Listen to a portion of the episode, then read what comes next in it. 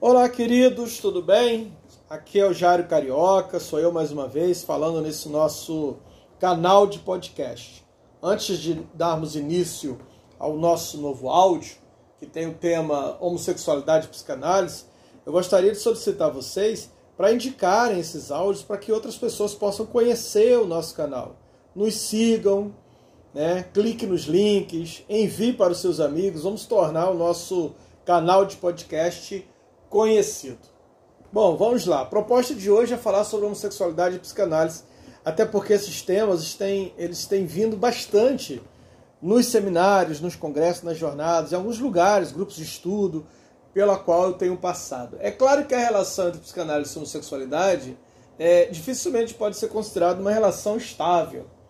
É, o, a posição do, de Freud, que tinha uma compreensão é, perversa polimorfa da sexualidade, né, na qual todos os seres humanos são capazes, inclusive, de fazer é, uma escolha de, de, objeto homossexual e que de fato a consumaram no inconsciente, era como sexualidade, não é um motivo de vergonha, não é uma degradação, não é um vício e não pode ser considerado uma doença, como ele vai apontar numa respondendo né, a uma mãe preocupada com a sexualidade do seu filho em 1935. Mas apesar dessa indicação de Freud, é, em 1935, e a qual cinco anos antes assinaram uma petição a favor da descriminalização da homossexualidade, né? Só em 1973 a Associação Psiquiatra Americana deixou de considerar a homossexualidade como doença. E mesmo depois que ativistas gays por duas vezes invadiram o encontro anual da APA. Né? E por incrível que pareça, os analistas da IPA, né, Associação Psicanalítica Internacional, se colocaram contra é, essa descriminalização da homossexualidade. E fizeram, inclusive, um manifesto, né, os psiquiatras, os psicanalistas americanos, psicanalistas estadunidenses, fizeram um manifesto com 200 assinaturas contra a retirada da homossexualidade das, listas, das listas aí de doença. É claro que eles acabaram vencidos, né? e tardiamente, só em 1990, é que a Organização Mundial de Saúde vai retirar a, a homossexualidade aí do CID, né? da Classificação Internacional de Doenças. Então, vocês verem que, que esse tema é, não pode ser considerado estável dentro da, da própria corrente da psicanálise. Hoje em dia, é, os analistas, né, os psicanalistas adeptos aí da concepção da homossexualidade como doença é, são menos visíveis. Até porque, né, na atualidade, homofobia é crime. Mas o, não é porque seus discursos são menos violentos ou, repress, ou menos repressores que eles deixaram né, de existir. Uh, na França, recentemente, é, nós tivemos uma, uma questão que diversos, é, diversos psicanalistas comentaram, né, inclusive o próprio Marco Antônio Coutinho, Antônio Quinet, trouxeram isso, né, a, o embate que houve entre psicanalistas consagradas, né, como Charles Melman e Elizabeth Rodinesco, por um lado, é, sobre a questão da homoparentalidade, né, a, a questão da adoção de crianças por casais gays. Né? Do lado você tinha a Elizabeth Rodinesco defendendo a legalização da adoção de crianças por casais homossexuais né? e reconhecendo, inclusive, o desejo deles de filiação como legítimo. E por outro lado, você tem um psicanalista de renome como Charles Melman e outros se opondo e usando, inclusive, a teoria psicanalítica como argumento para sustentar é, suas posições que eram conservadores. Então veja aqui que nós estamos falando de psicanalistas lacanianos famosos, né, reconhecidos. Charles Melman, tenho um profundo respeito por Charles Melman. É, eu acho, inclusive, os livros dele um clássico, né, principalmente uh, A Neurose Obsessiva no Divã de Lacan, que é um clássico. Mas é triste você, você ver, né, é vergonhoso você, você observar a essa posição tão conservadora, né, condizente inclusive com as opiniões leigas, sendo defendida por um psicanalista com um, um currículo tão, tão extenso como o de Charles Melman e outros, né? É, Jean-Pierre Winter, é, que defendeu também essa mesma posição, Charles Melman. Né? É, então você vê os psicanalistas, infelizmente, foi aqueles que mais reagiram à despatologização da homossexualidade, tanto no, nos Estados Unidos, quanto no Brasil e quanto na Europa. E aí a gente está falando aqui de psicanalistas lacanianos, né, assumindo posturas aí extremamente conservadoras. Então, quando se trata de homossexualidade, os psicanalistas se tornam é, frequentemente possuidores aí de um discurso religioso, né? No sentido de que prega uma versão única da verdade para todos. Logo, nós que somos psicanalistas, que sabemos que a singularidade do desejo do sujeito é a mola mestra da ética da psicanálise. Como o próprio Lacan sustentou durante toda a sua vida, né?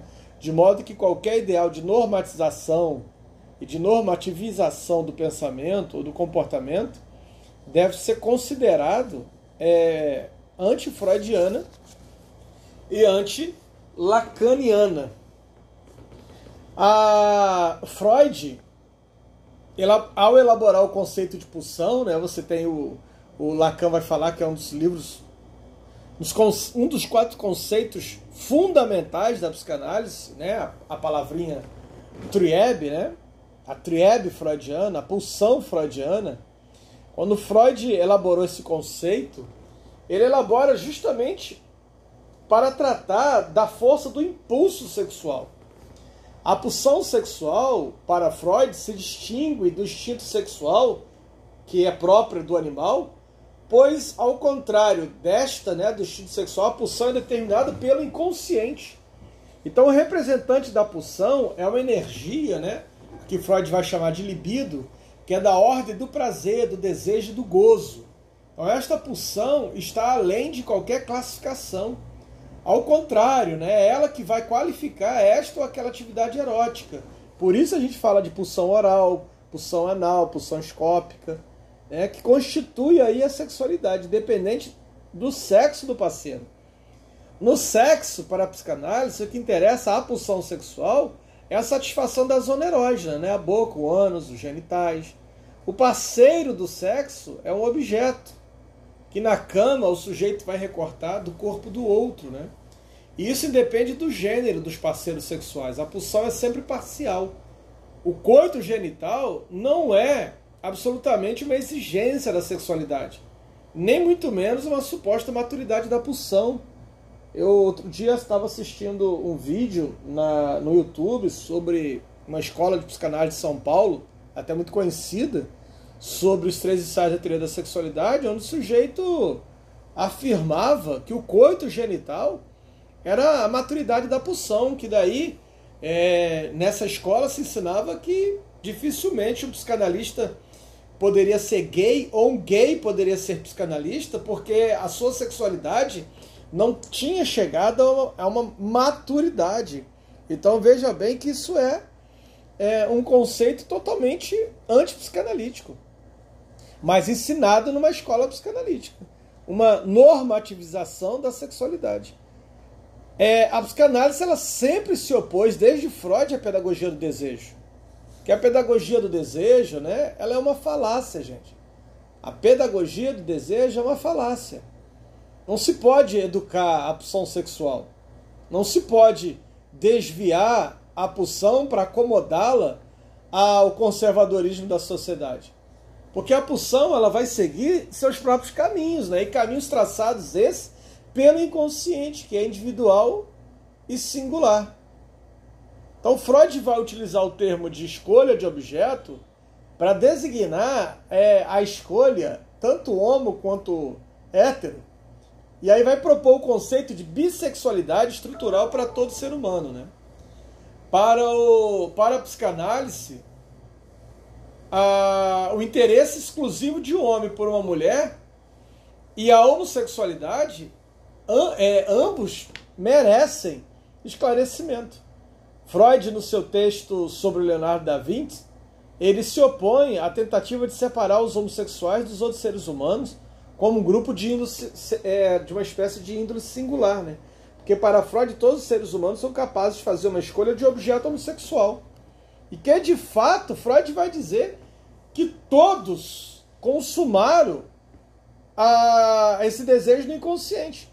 Só que o complexo de Édipo, que cai no esquecimento do inconsciente, comporta também a ligação libidinal do filho para com o pai, da menina para com a mãe, além das ligações do filho com a mãe e da filha com o pai.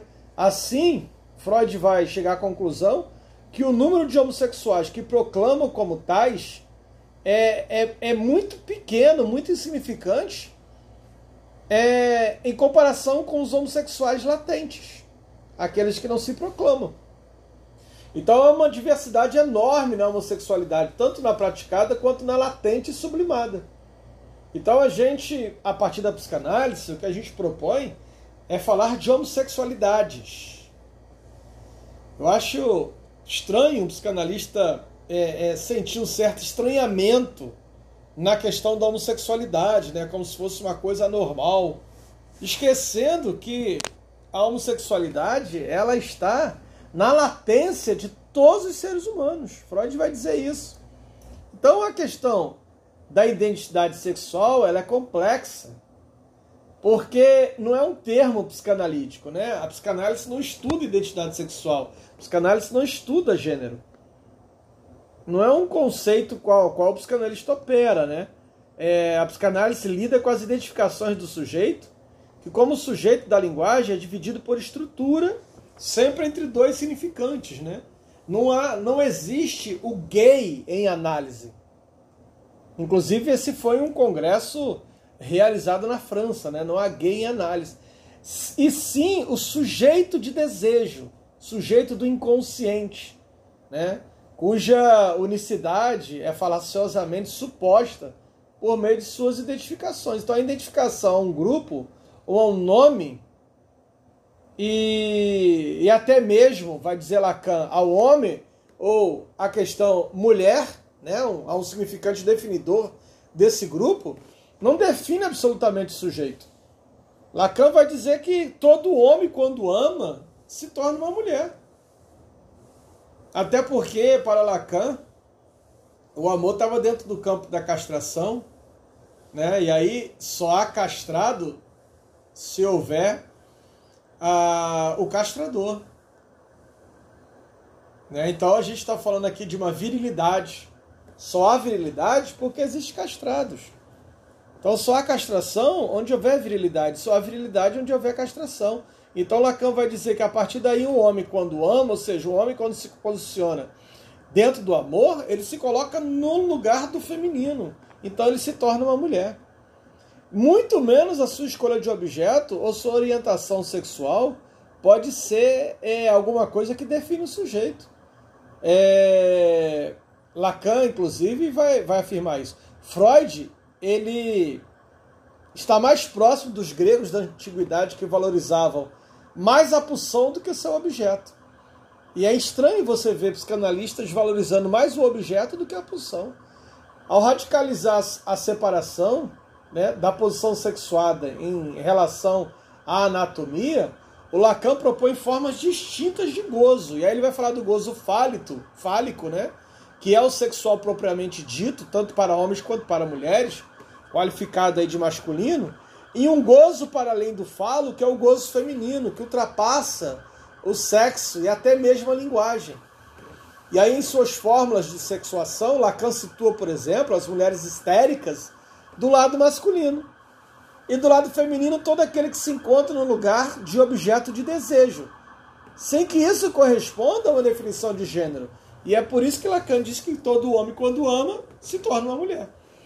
Neste sentido, subverte totalmente a questão da identidade dos grupos, sabe? Redutos, gueto, de gênero. O que não quer dizer que, em termos de estratégia política, né, a identidade de gênero, o termo de identidade, não tem a sua utilidade. Mas sem que o sujeito se engane sobre essa suposta definição de sua identidade singular. Eu vejo bastante pessoas dentro da questão da, da, da bissexualidade né, que tem essa dificuldade de se declarar bissexual porque está dentro de uma caracterização de gênero, de homossexualidade. Né? E aí tem medo de ser visto, por exemplo, como hétero, se disser que é, que é bissexual. Então é, é a gente tem que ter cuidado com essas, com essas questões. Né? É, observar que a observar que, que esse tema dentro da psicanálise ainda é um tema de muito tabu. É, ainda é um tema de muito tabu.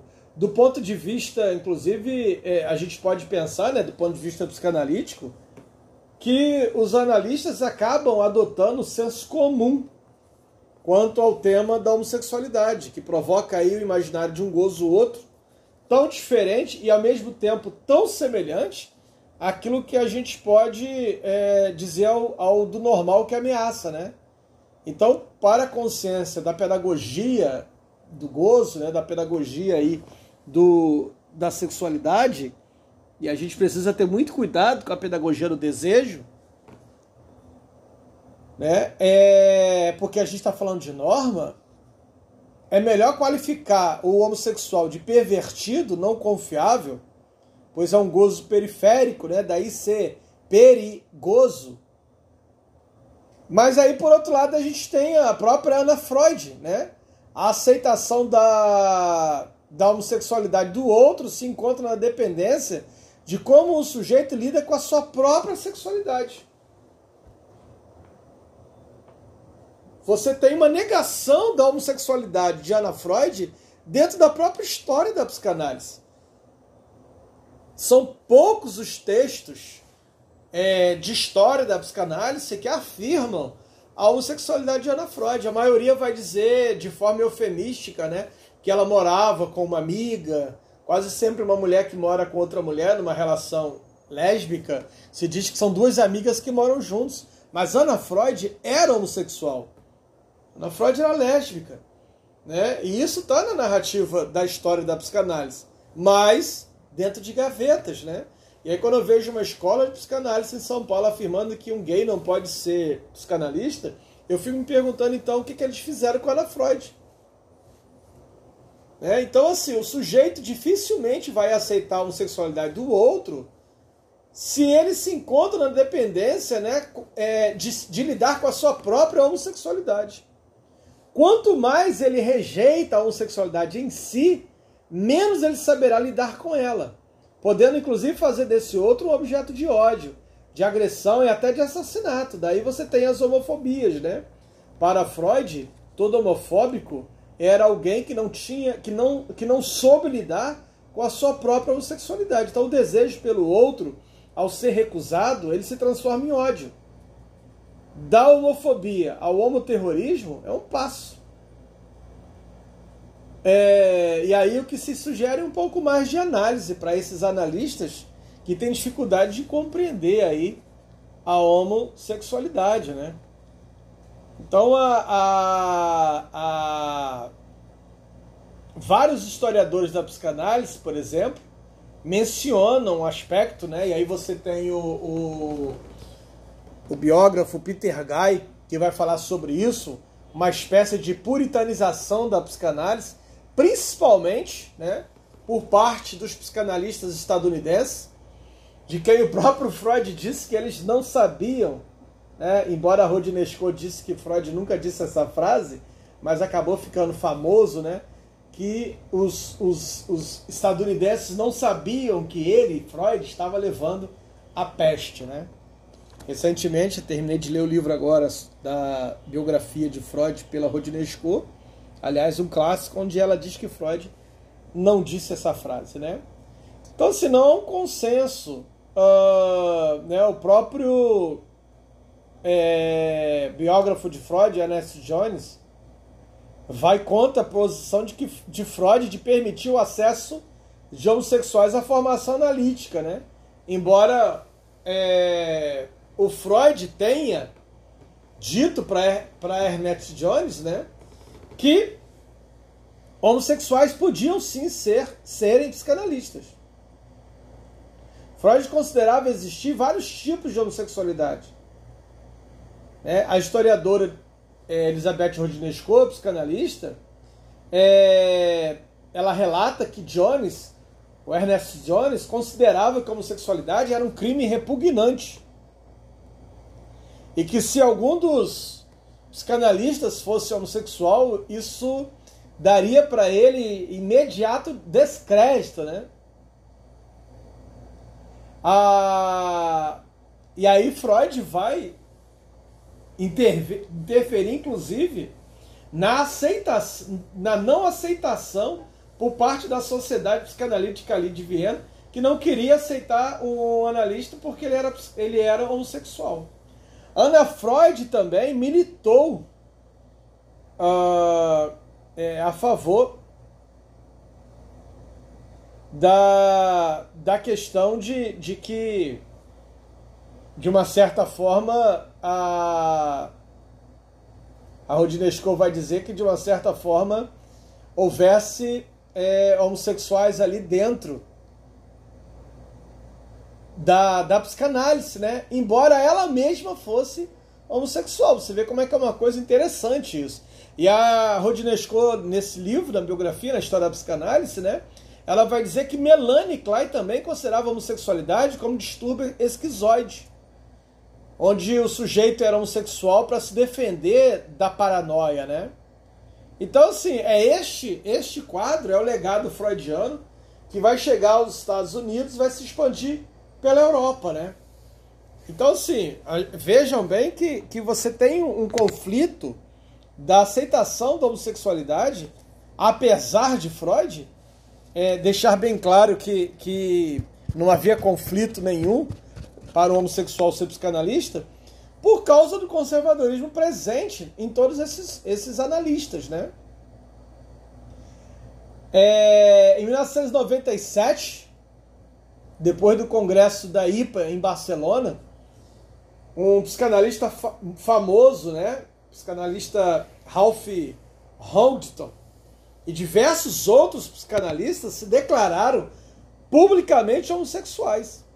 E aí traçaram o histórico da questão do ponto de vista institucional e teórico, causando inclusive bastante tumulto né, dentro da, do Congresso da Psicanálise. Então, com desse Congresso Psicanalítico ali em Barcelona. Com Lacan, você vai ter uma retomada dos princípios da ética da psicanálise.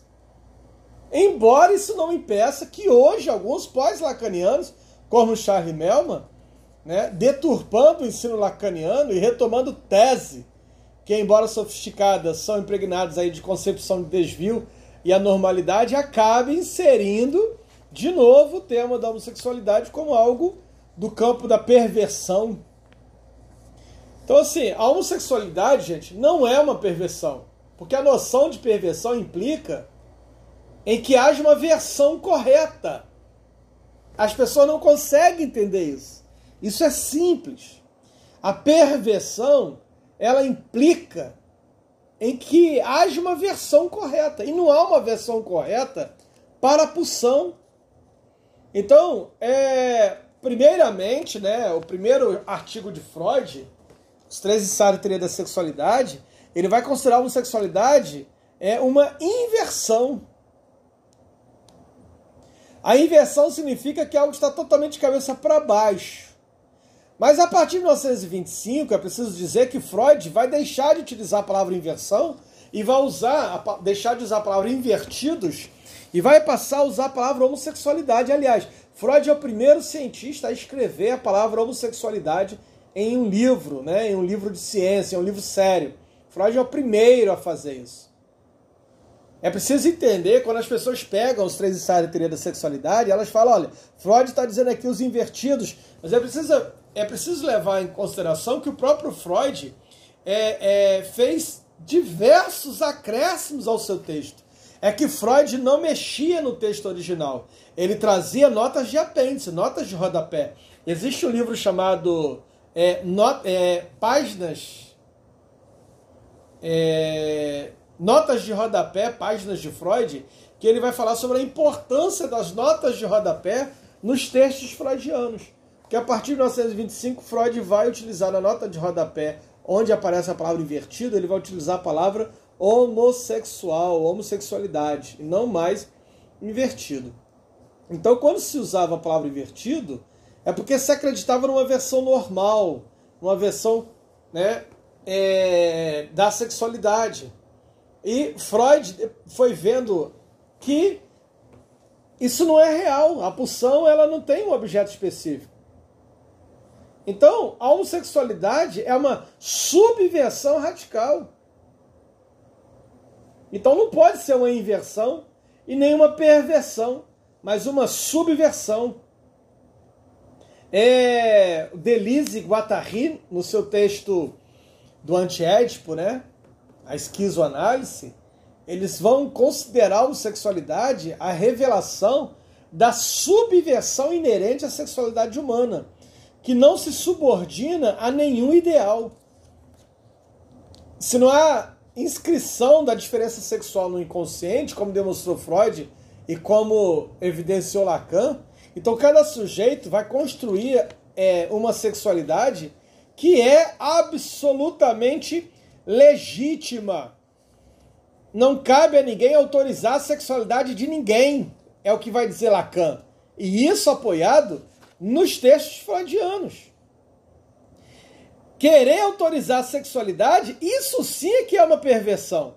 Querer to tomar-se pelo outro, querer fazer a lei para o desejo do outro, isso não é nada mais distante da psicanálise do que isso. Isso sim é uma perversão. Então, a, a dizer que a homossexualidade está dentro do campo da perversão e tentar articular isso historicamente, né, como desvio da norma, é, é, não entender de fato né, todo esse aspecto daquilo que nós estamos implicando. Até porque o termo perversão é, e a noção de perversidade, de periculosidade, a psicanálise utiliza de uma maneira bem diferente da psiquiatria, né? Precisa entender, gente, que a, a psicologia e a psiquiatria, elas surgem como instrumentos coercitivos, normalizadores. Ao contrário da psicanálise, que surge é, exatamente como um elemento barrador, né?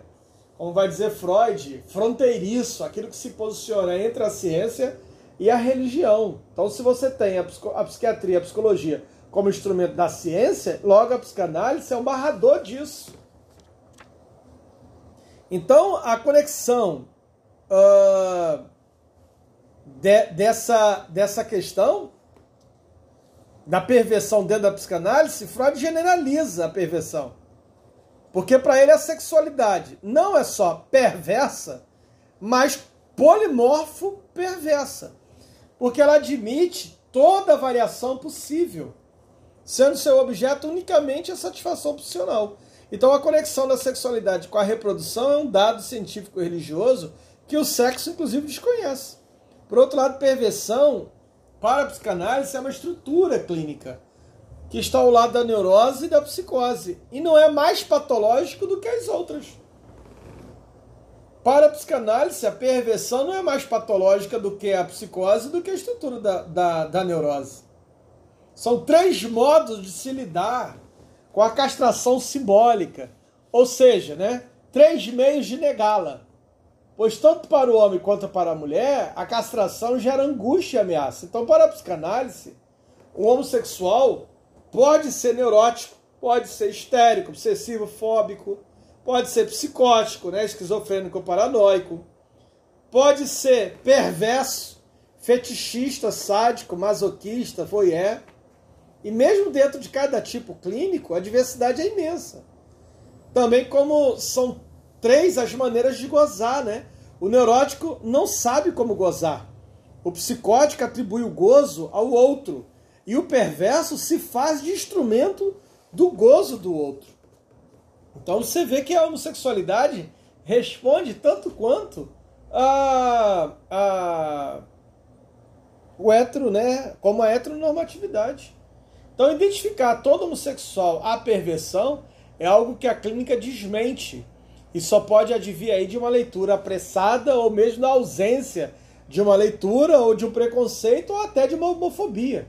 O que não falta são psicanalistas homofóbicos, né?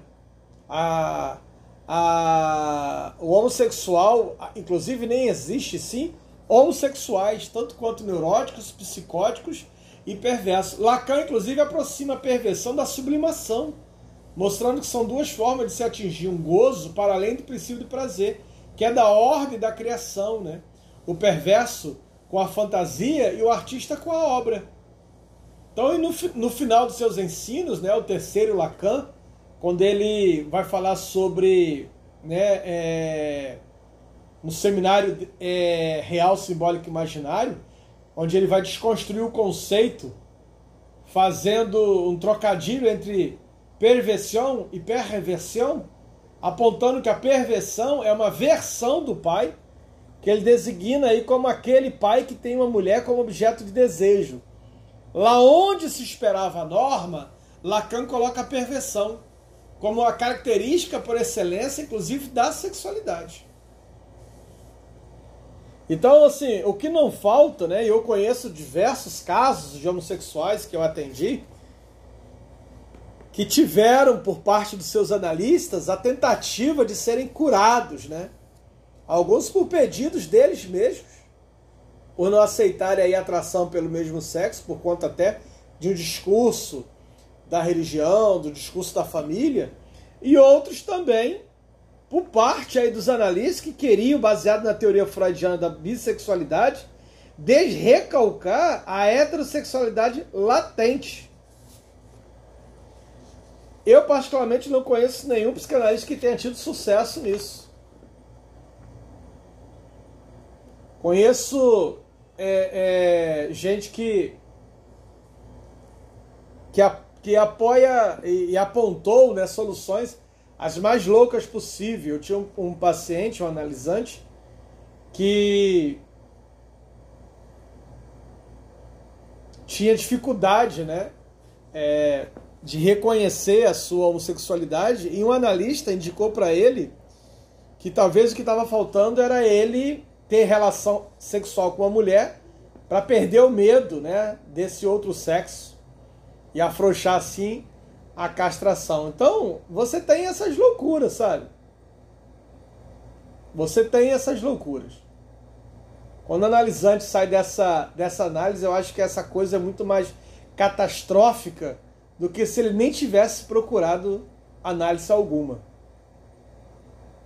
E isso acaba causando descrédito da psicanálise, né? impedindo que o sujeito se beneficie de uma análise que ultrapasse a, as dificuldades reais, né? Então, a, a, isso depende da formação analítica. Não estou falando de gente que fez formação analítica em cursinhos aí de esquina, não. Mas de gente que fez formação analítica em escolas de psicanálise reconhecidas. Como eu disse, uma, uma escola famosa de psicanálise de São Paulo estava dizendo exatamente isso. É... Estava dizendo exatamente isso, né? Que o homossexual não poderia ser psicanalista porque não tinha atingido a maturidade da sua sexualidade. Então, assim, há diversas versões sobre sexualidade e sobre perversão na psicanálise, né? Então, a... mas há um ponto de resistência crucial dentro da própria psicanálise em relação a, a despatologizar de fato a homossexualidade, né? É uma resistência a própria concepção psicanalítica da sexualidade como um todo, né? Uma resistência fundamental em aceitar a concepção freudiana da sexualidade, que é desvinculada totalmente dos ideais da ciência e da religião. Então é através dessas que a maior resistência se produz dentro da própria psicanálise. Porque no fundo, no fundo, né, o que se tem é uma religiosidade que faz com que os psicanalistas possam, às vezes, infelizmente, se unir ao senso comum, né? Para qual aí é preciso dar um sentido unívoco à vida e logo também à sexualidade. Ah, você tem um discurso religioso, né? A partir dessa, dessa desse tema, que acaba gerando uma heteronormatividade que acaba contagiando os psicanalistas mais é, conservadores, né? os psicanalistas, vamos dizer assim, os melhores psicanalistas. Né? Nós citamos aqui o Charles Melman como exemplo. Acaba aí o discurso religioso contagiando os melhores psicanalistas. Pô, se esse discurso, gente, consegue contagiar os melhores psicanalistas, por que não contagiaria também os medíocres, né? E esses, então, estão totalmente é, voltados para esse tipo de pedagogia do desejo do outro. Então, vejam bem que esse tema da homossexualidade é um tema que exige do próprio analista né, é, um cuidado na sua análise pessoal para trabalhar aquilo que nele ainda está resistente, né? É, essa resistência da aceitação da homossexualidade pela cultura ocidental que acaba contagiando também a psicanálise. Então, a, a, tem um livro que eu gostaria de encerrar indicando para vocês, que é O Cis no Divã. livro fabuloso que vai falar sobre a questão cis, né? Como ela afeta os psicólogos, como ela afeta os psicanalistas nas suas práticas. Vale lembrar que a psicologia é neutra, né? A psicanálise é neutra, mas os psicólogos, os psicanalistas não. Somos atravessados pelo nosso inconsciente. Eu queria indicar para vocês a leitura desse livro. Bom, um abraço, obrigado por cada um de vocês que me acompanharam nesse áudio. Você me conhece, sou Jário Carioca, sou psicanalista aqui no Rio de Janeiro.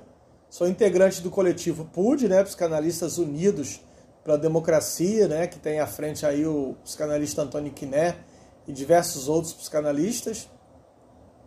E sou pesquisador no Laboratório de Educação, Gênero e Sexualidade da Universidade Federal Rural do Rio de Janeiro. É um prazer imenso ter você me acompanhando nestes áudios. Se você gostou, indique o nosso canal. Abraço!